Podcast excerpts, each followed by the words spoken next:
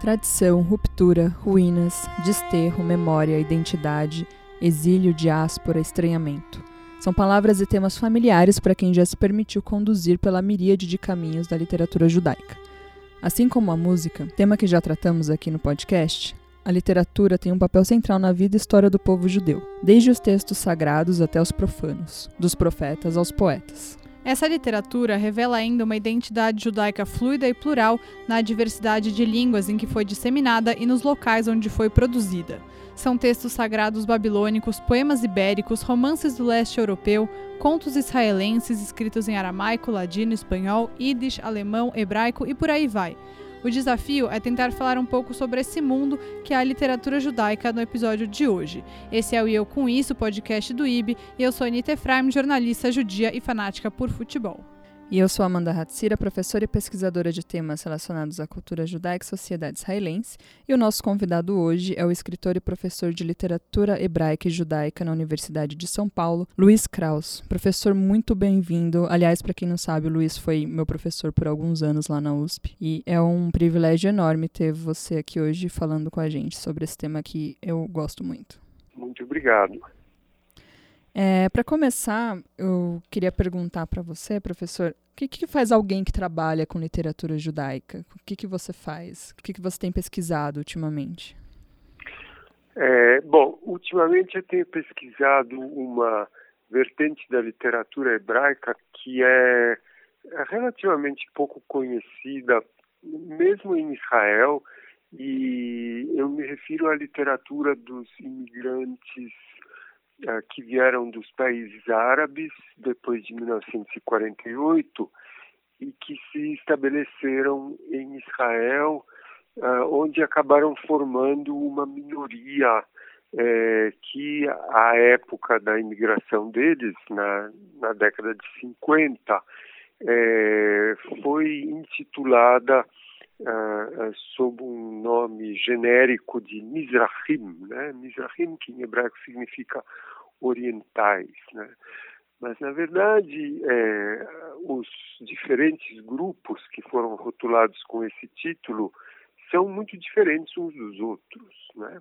É um grupo que é formado por uh, judeus do Iêmen, que vem de um contexto nômade, tribal, é, judeus de Alexandria, que vem de um contexto europeu, cosmopolita, voltado principalmente para a cultura francesa, é, judeus de Bagdá, que eram muito bem inseridos dentro da cultura árabe local e que tinham um papel importante na cultura árabe, sobretudo em Bagdá, né? entre outros, né? entre outros grupos. Então, uh, esses, uh, dentre esses imigrantes, havia também escritores, e esses escritores justamente trataram uh, do, do trauma, das dificuldades de absorção na sociedade israelense, né?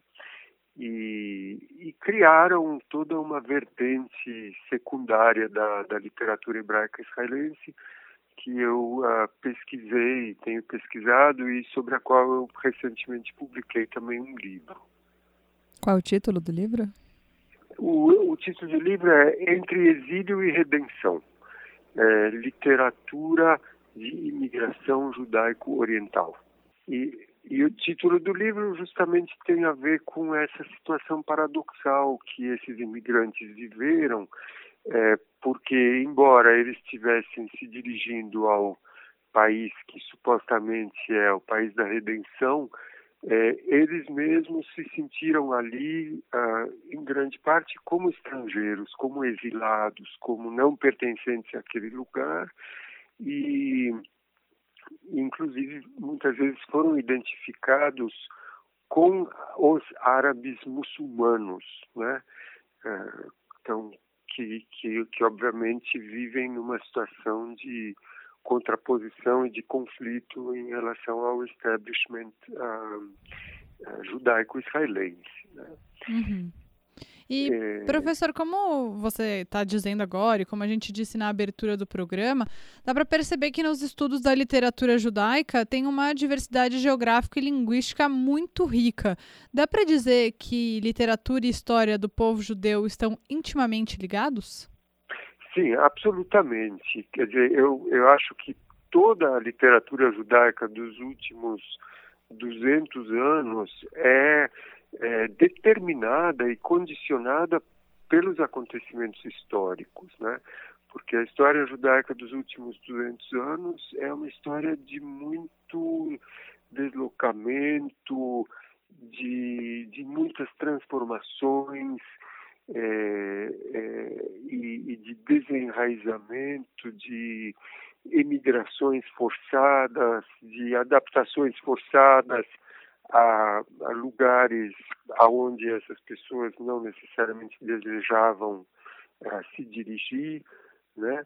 Então, o, o uh, toda essa questão das migrações e, portanto, dos, das catástrofes né, da história judaica dos últimos 200 anos está muito presente na literatura.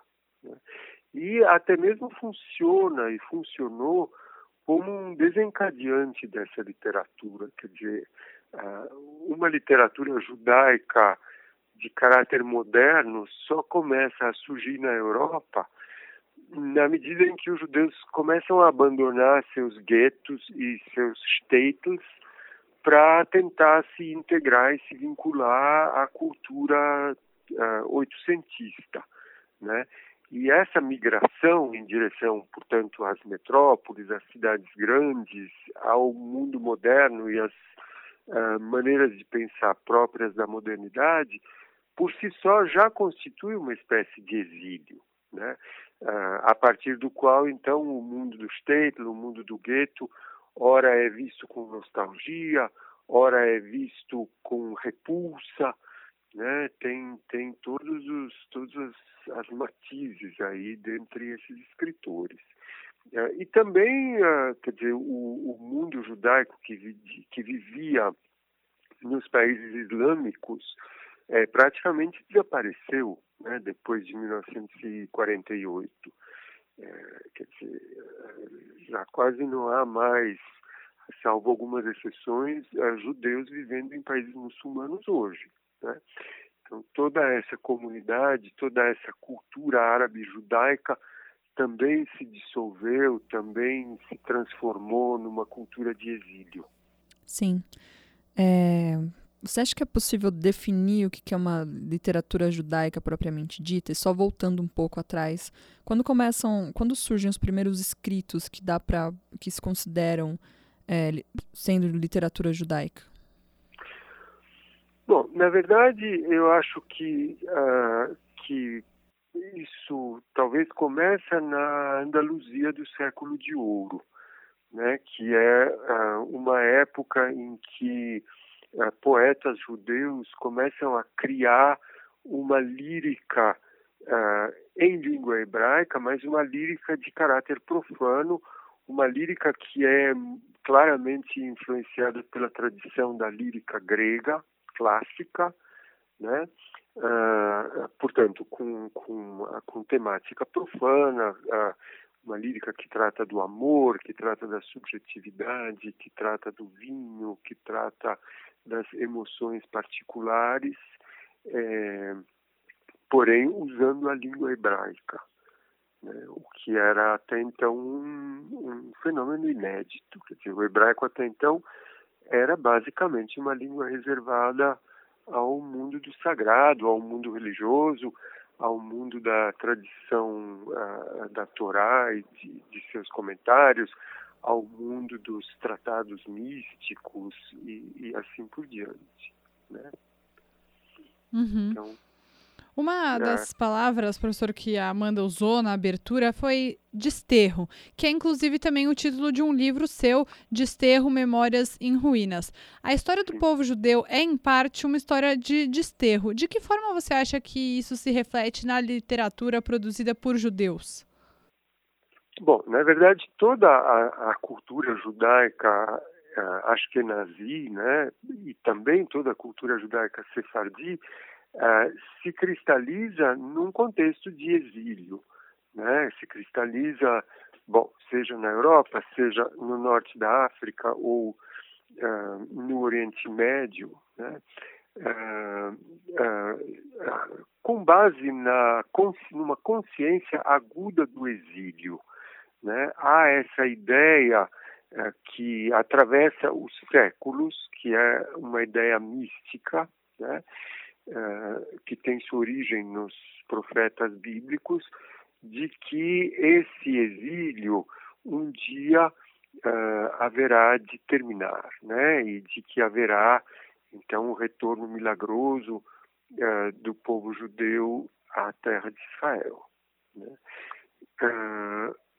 Então, toda essa cultura judaica é, se forma com base numa noção de distância, numa noção de, de, de saudade uh, uh, em relação a alguma coisa que foi perdida no passado, a alguma coisa que ficou no, no passado e, e, que pela qual se tem um desejo muito intenso, né, e que se espera uh, que essa situação vá se resolver em algum momento. Né? Bom, o sionismo, evidentemente, é uma tentativa de uh, resolver essa questão milenar do desterro e do exílio. Né?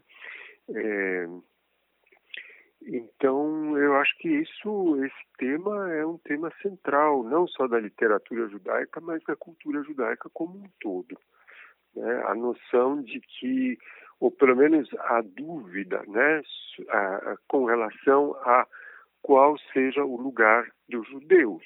Né? Será que o lugar dos judeus é o lugar onde seus antepassados vivem há 100, 200, 300 anos?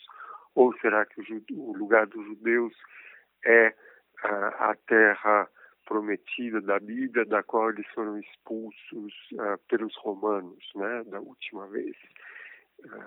Então, eh, essa questão do lugar é uma questão muito importante e é uma questão que, que também é, dá margem a discussões e representações literárias é, muito variadas, né? E há uma, uma grande variedade de opiniões também acerca dessa questão. É, nesse livro, que é um livro memorialístico seu, Desterro, você traz uhum. questões interessantes sobre identidade judaica na diáspora. Né? Você que nasceu em São Paulo, mas é neto de imigrantes judeus e foi educado no ambiente judaico com forte apelo, né? A cultura de língua alemã, peguei essas informações tudo na, no site da Amazon. A literatura a, a, literatura, você acha que a literatura acaba servindo de ponte entre essa identidade fragmentada do judeu diaspórico e esse lugar desconhecido das tradições e histórias do passado? Sim, certamente. A literatura é o lugar para se representar e para se discutir uh, essa situação paradoxal, né? Essa, esse lugar que é entre dois lugares, né? Uh, essa distância e, portanto, também é o lugar perfeito para se construir uh, pontes né, com, esse, com essas outras referências. Eu acho que isso é uma característica muito uh, marcante da cultura judaica. Né? O fato de que, uh, normalmente, uh, o judeu sempre tem um outro referencial, além do referencial, digamos assim, hegemônico da cultura na qual ele se encontra inserido, é, ou da sociedade mais ampla na qual ele se encontra inserido, ele sempre traz um outro quadro de referências, né? um quadro de referências que tem a ver com uma origem que está em outro lugar, que tem a ver com uma tradição que vem de outro lugar, que tem a ver com textos que vêm de outro lugar e que uh, uh, funcionam sempre como um contraponto à realidade imediata, à realidade palpável e também funcionam como um ponto de vista a partir do qual é possível uh, se relacionar com a realidade imediata de forma crítica. Professor, é, mudando um pouco do assunto literatura judaica para uma literatura hebraica, quando você acha que começa a surgir efetivamente a literatura na língua hebraica como a gente conhece hoje, o que a gente chama de hebraico moderno? Existe uma relação entre as primeiras aliot, né, as primeiras pessoas que foram, os primeiros judeus que foram ideologicamente morar em Israel e a criação do Estado de Israel com essa nova maneira, eh, essa nova literatura hebraica? Bom, na verdade, a, a, literatura hebraica moderna começa muito antes do sionismo e começa muito antes das aliot, né? Esta literatura moderna em língua hebraica começa a surgir uh, na Europa Central na década de 1830, 1820, 1830, né?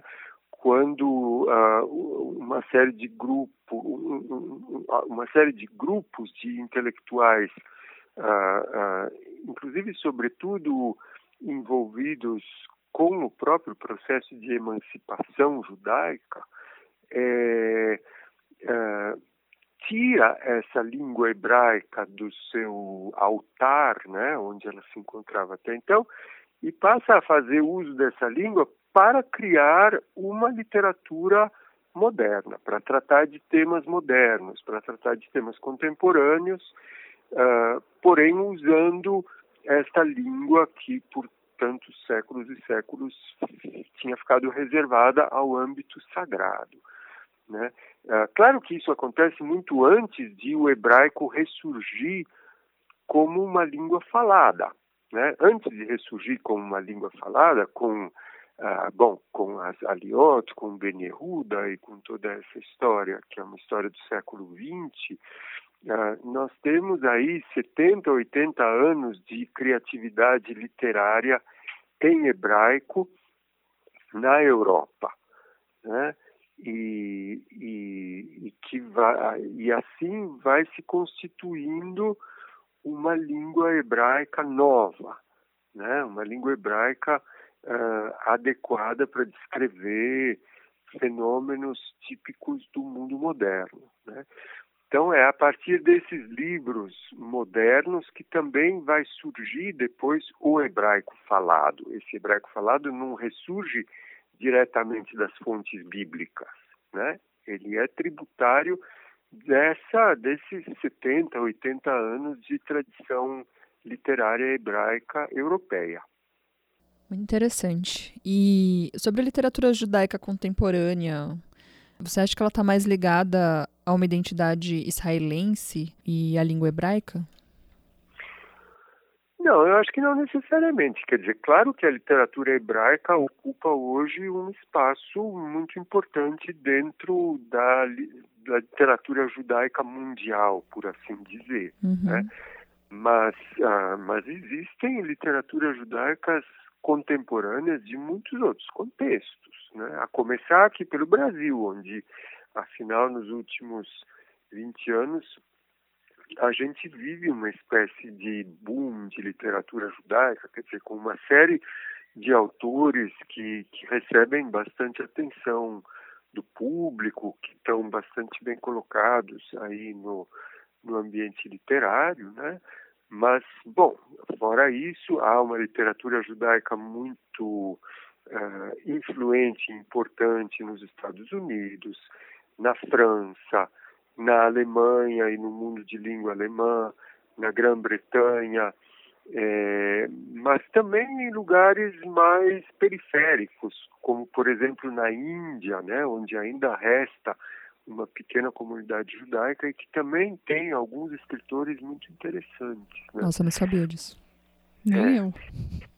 Bem, são, são poucos. Né? Eu, eu, conheço principalmente uma que, é, que se chama Esther David. É... Um nome bastante judaico, né? Não é, dá para negar. De fato. É. É, então, é, bom, a paixão dos judeus pelos livros é uma coisa muito antiga e, portanto, é uma coisa que continua onde houver comunidades judaicas, né? É algo que é muito conhecido desde sempre, né? O judeu sempre foi colocado dessa maneira estereotipada, mas como um intelectual que sempre teve uma relação com os livros. É algo realmente bastante conhecido. E, professor, para quem ouviu toda, toda essa nossa conversa, como é que você acha que as pessoas podem começar a, a ler literatura judaica, literatura israelense? Qual é a porta de entrada? Bom, há muitas, né? Hoje há muitas traduções de, de literatura israelense aqui no Brasil. E, aliás, eu gostaria de chamar a atenção para um nome que, é, que é relativamente pouco conhecido do leitor brasileiro, que é o nome de Aharon Appelfeld. Aharon Appelfeld, é, bom, faleceu há mais ou menos um ano e meio, uh, mas de todos os escritores israelenses, ele é, por exemplo, o que mais tem obras traduzidas para o francês, para o inglês. Estranhamente, aqui no Brasil, as grandes editoras não têm lhe dado muita atenção, né? Mas há algumas obras de Apperfeld que estão traduzidas para o português. É, então, ele é um escritor que eu recomendo vivamente.